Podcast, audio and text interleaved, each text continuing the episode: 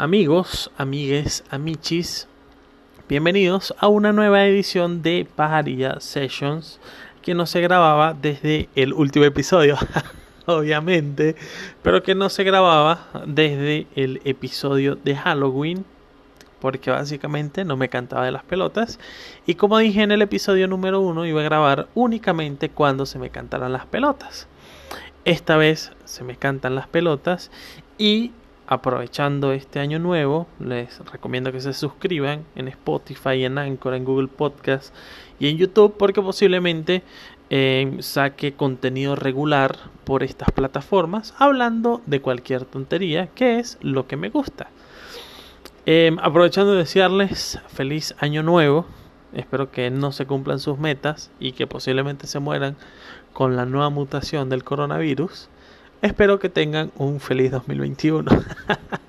Lo cierto es que em, en este inicio de año siempre sucede em, algo ligado al esoterismo, podríamos decirle, algo ligado a, a esas ansias de conocimiento del futuro que tiene el ser humano. Y vamos a hablar de las profecías.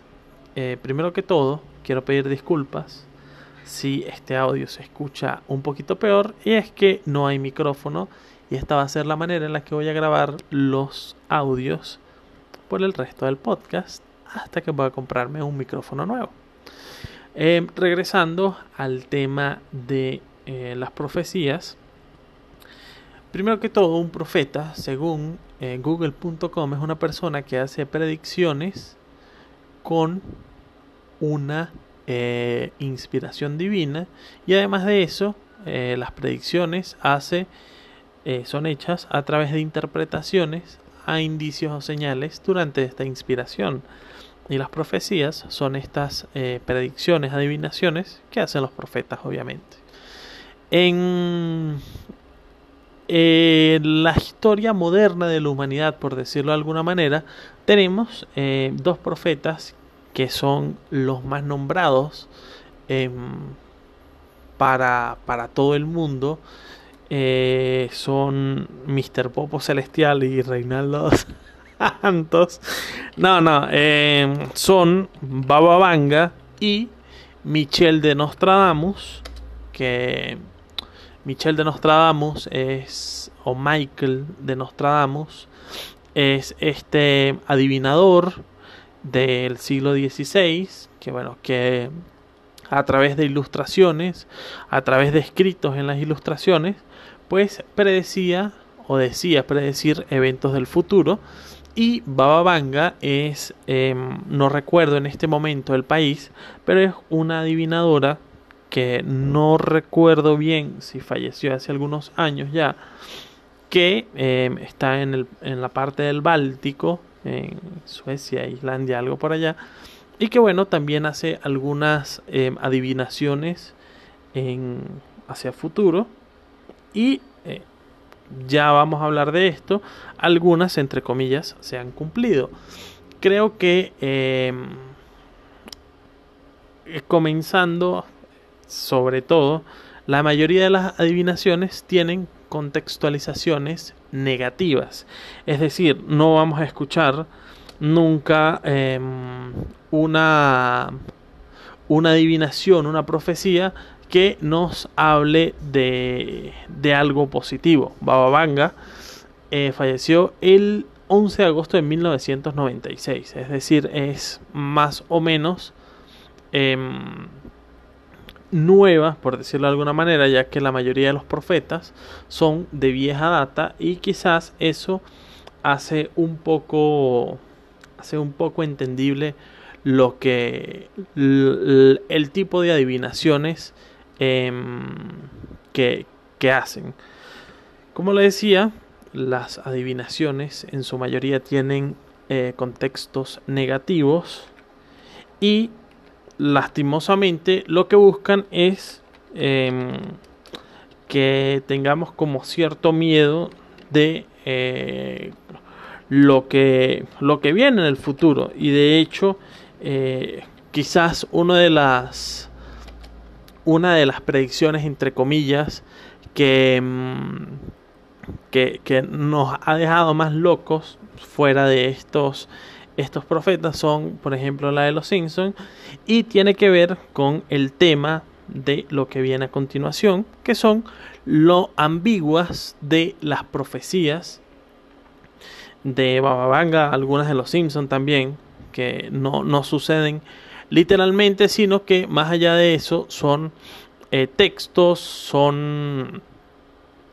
eh, ¿cómo decirlo? Son ilustraciones que eh, ilustraciones, pasajes que hablan de regiones completas.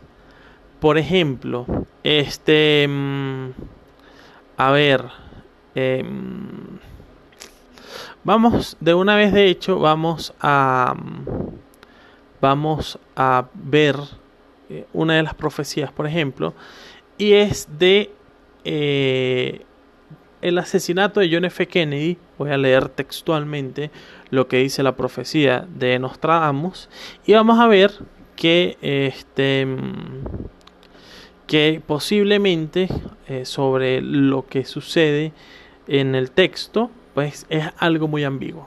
Cita textualmente. El gran rayo cae de día, mal y predicho por portador postulado. Siguiente presagio cae de noche. Conflicto en Reims, Londres etrusca bubónica. Si nos vamos a ver, este John F. Kennedy fue asesinado cerca del mediodía en Dallas, Texas, el 22 de noviembre de 1963.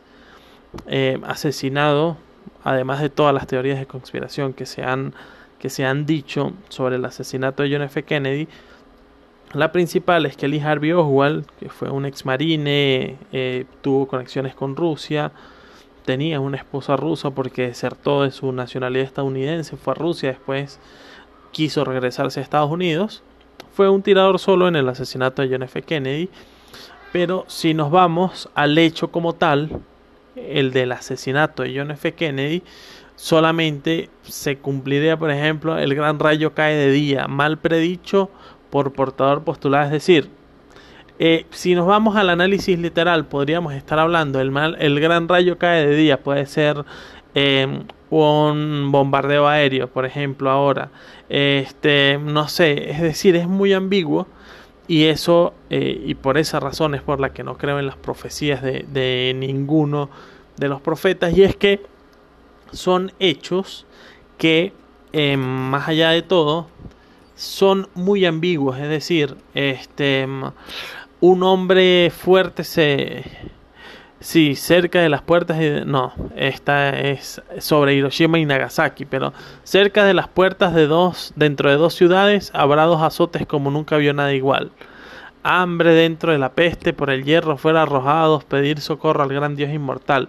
Esto habla sobre las bombas eh, atómicas que explotaron en Hiroshima y Nagasaki para, para finalizar la Segunda Guerra Mundial en 1945 y fue su primer uso. Em, es decir, dos azotes como nunca vio nada igual. Puede ser eh, dos terremotos, por ejemplo, en dos ciudades.